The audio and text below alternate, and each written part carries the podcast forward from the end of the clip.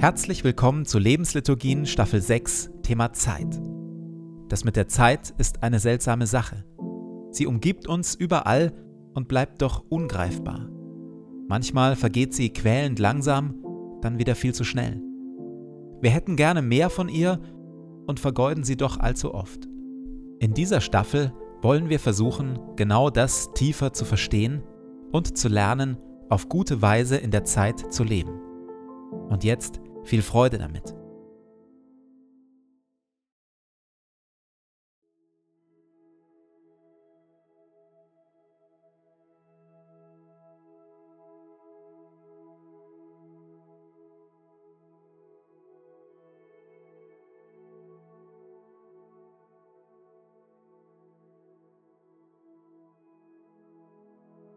Zu Beginn meines Betens lege ich zur Seite, was mich beschäftigt und lasse es ruhig werden in mir.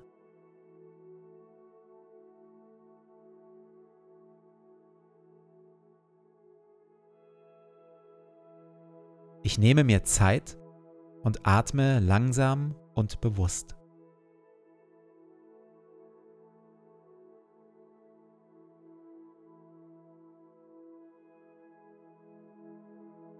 Herr über Zeit und Ewigkeit, du bist hier jetzt. Meine Zeit steht in deinen Händen.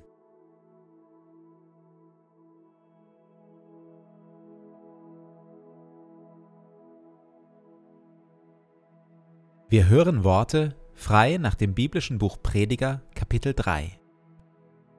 Alles hat seine Zeit. Das gilt für alles, was auf der Erde geschieht. Neues Leben hat seine Zeit und Sterben hat seine Zeit. Kranksein hat seine Zeit und Gesundsein hat seine Zeit. Weinen und Klage haben ihre Zeit, aber auch Jubel, Leichtigkeit und Freude. Konflikte und Kriege haben ihre Zeit, aber auch Versöhnung und Friede. Es gibt eine Zeit für Umarmung und Liebe und eine Zeit für Loslassen und sich trennen. Es gibt eine Zeit für Rush Hour, Schnelligkeit und Zeitdruck und eine Zeit für Ruhe, Durchatmen und Pausen. Alles hat Gott so eingerichtet, dass es schön ist zu seiner Zeit. Sogar die Ewigkeit hat Gott dem Menschen ins Herz gelegt. Nur dass der Mensch nicht in der Lage ist, das Werk Gottes zu begreifen. Er durchschaut weder, wo es beginnt, noch wo es endet.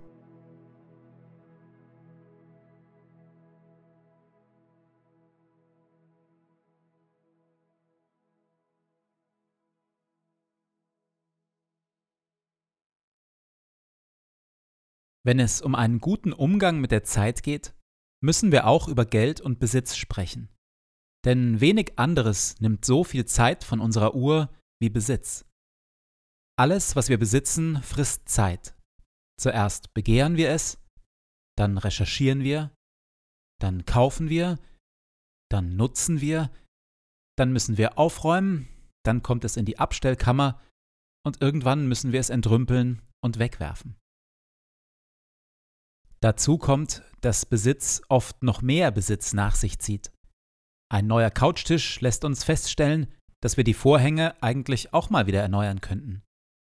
Eine neue Pfanne lässt uns neue Rezepte entdecken, für die wir neue Gewürze brauchen. Beim Kauf eines neuen Rasenmähers kaufen wir spontan gleich noch die Heckenschere und zwei neue Übertöpfe, für die wir allerdings eigentlich gar keinen Stauraum mehr haben.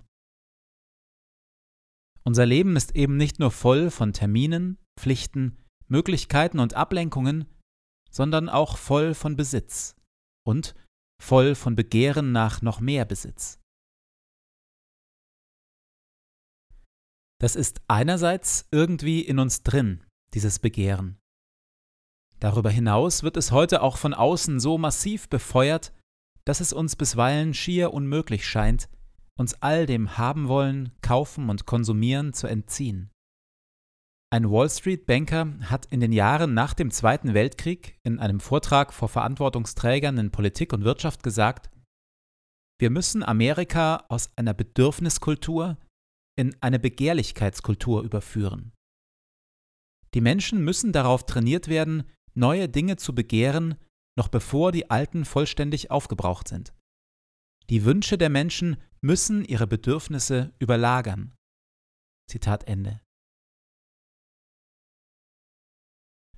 Dieses Vorhaben ist nicht nur für Amerika geglückt, sondern für den gesamten Westen.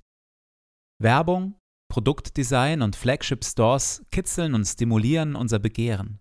Alles ruft uns zu, mehr Geld und mehr Dinge bedeuten mehr Glück. Und wir glauben das und kaufen und konsumieren, egal ob wir das neue Produkt oder die Dienstleistung wirklich brauchen oder nicht, egal ob wir das Geld dafür haben oder nicht, egal ob unser Geld an anderer Stelle viel sinnvoller und dringender gebraucht würde oder nicht. Unsere gesamte Wirtschaft und weite Teile unserer westlichen Kultur in den vergangenen Jahrzehnten sind darauf aufgebaut, dass wir Sinn in Konsum suchen und finden. Dass wir Dinge und Dienstleistungen erwerben, die abgenutzt, verbraucht, ersetzt und weggeworfen werden, und zwar in immer schnellerem Tempo. Unsere Wirtschaft und unsere Kultur leben von Millionen von Menschen, die immer komplizierter und damit immer teurer essen, trinken, sich kleiden, fahren, streamen, leben. Jesus, der kaum irgendetwas besessen hat, der mit leichtem Gepäck und einem tief in Gott verankerten Herzen umhergezogen ist, hat hierzu eine ganz andere Meinung.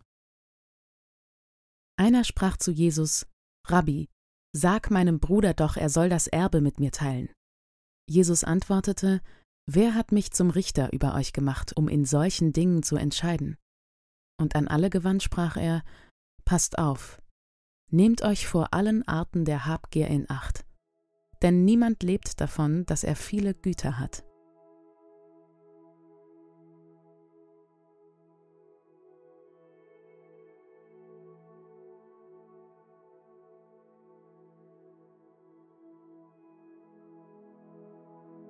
In der Stille prüfe ich, welche überflüssigen Dinge ich in der letzten Woche gekauft habe und welche Dinge oder Dienstleistungen ich aktuell begehre.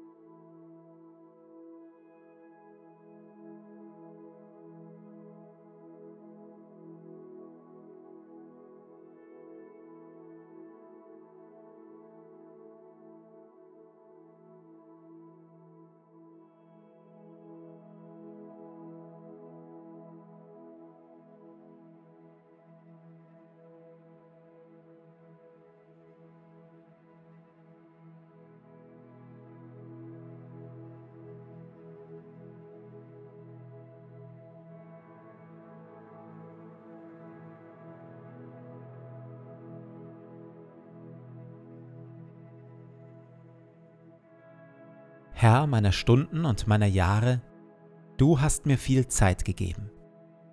Sie liegt hinter mir und sie liegt vor mir. Sie war mein und sie wird mein, und ich habe sie von dir. Ich danke dir für jeden Schlag der Uhr und für jeden Morgen, den ich sehe. Ich bitte dich nicht, mir mehr Zeit zu geben. Ich bitte dich aber um Weisheit und Willenskraft, dass ich meine Tage gut lebe. Lehre mich, ein wenig Zeit frei zu halten von Ablenkung und Pflichten.